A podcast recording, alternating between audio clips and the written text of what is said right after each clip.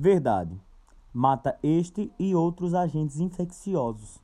Alimentos crus devem ser evitados porque não conhecemos a procedência e como foram manuseados. Para limpar verduras, legumes e frutas, use água sanitária na proporção de uma colher de sopa para cada litro de água, por 15 minutos.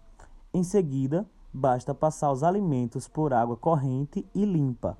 Mas atenção, não se deve usar água sanitária com perfume ou desinfetante na fórmula. Fontes, campanha Se Liga no Corona, Fiocruz, 27 de 5 de 2020.